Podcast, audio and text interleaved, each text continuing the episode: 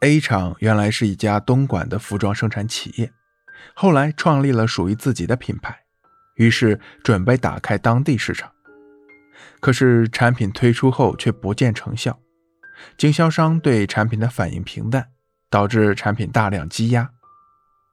后来 A 厂的经营管理人员出了个主意，当地要举办一场全国性的服装展览会。应该趁此机会邀请全国一百多家的经销商来参展，所有的路费、住宿等费用全包。没想到效果果然不错，客商们接踵而至。客户到了之后，A 厂先安排他们参观展览会，然后用两天的时间游览当地的风景名胜。到了第四天，再把这些客商集中到厂里召开一个内部交流会。会上，A 厂的老总提出了一个要求，请大家协助我们在当地开一家品牌专卖店，并把开店的费用逐项列了出来，要十几万元。这一下，所有的客商都不敢吭声了。A 厂老总见时机已到，马上按计划提出了第二个条件：如果大家觉得开专卖店有困难的话，那就等下一步再说。但是现在。还要先请大家带点货回去试销一下，如果销量好，大家对我们的品牌有信心，我们再谈专卖店的事。在经销商当中，早已经安排好的托儿马上表态支持 A 厂的决定，要求订货。这一下就把现场的气氛带动起来了，众人纷纷响应，一百多万元的服装很快就订完了。名牌不仅能无形中显示出商家的品味，而且其名气和声誉会对客户产生一种亲和力、吸引力及认同感。许多客户会慕名而来购买和使用名牌产品，他们也会爱屋及乌，选购企业的其他产品，享受企业的其他服务。所以，销售员完全可以利用名牌效应的光环，在实际销售过程中。吸引更多的高端消费者前来购买。一、保证产品质量。质量是名牌的基本保障，它既是品牌赖以生存的养分，又标志着品牌满足客户对使用品质需求的程度。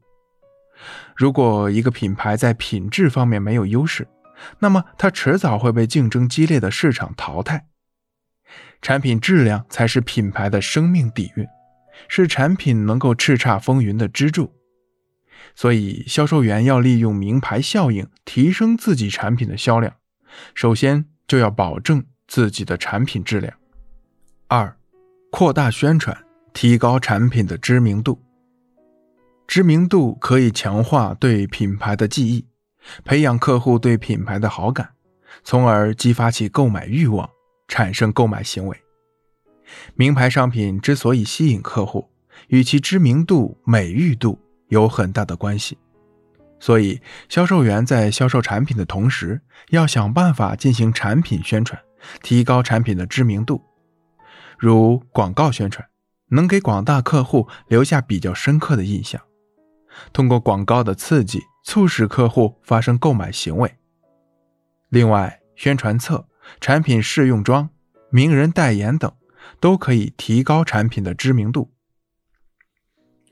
例如提到买冰箱，客户就会想到海尔、美菱、荣升；喝饮料会想到可口可乐、雪碧等等。这些都是商家通过产品宣传，才让更多的消费者记住了他们的产品。三，注入时尚元素。时代在飞速发展。我们的产品同样要跟随时代的步伐，在运用名牌效应提高产品销量时，更要注重产品的时尚性，给产品适度注入时尚元素，这样会使客户认为使用这种品牌商品很新潮。他们不但会自己购买，还会鼓动朋友、亲人一起购买，追逐时尚。新颖。只有不断的更新款式推出新产品才能满足用户的需求。便利客户对产品的要求是省时省力。环保消费者的环保意识越来越强要保证自己的产品符合健康的理念和技术适应健康环保的潮流。需求只有抓住了消费者的痛点解决了消费者的问题才能让消费者为产品买单。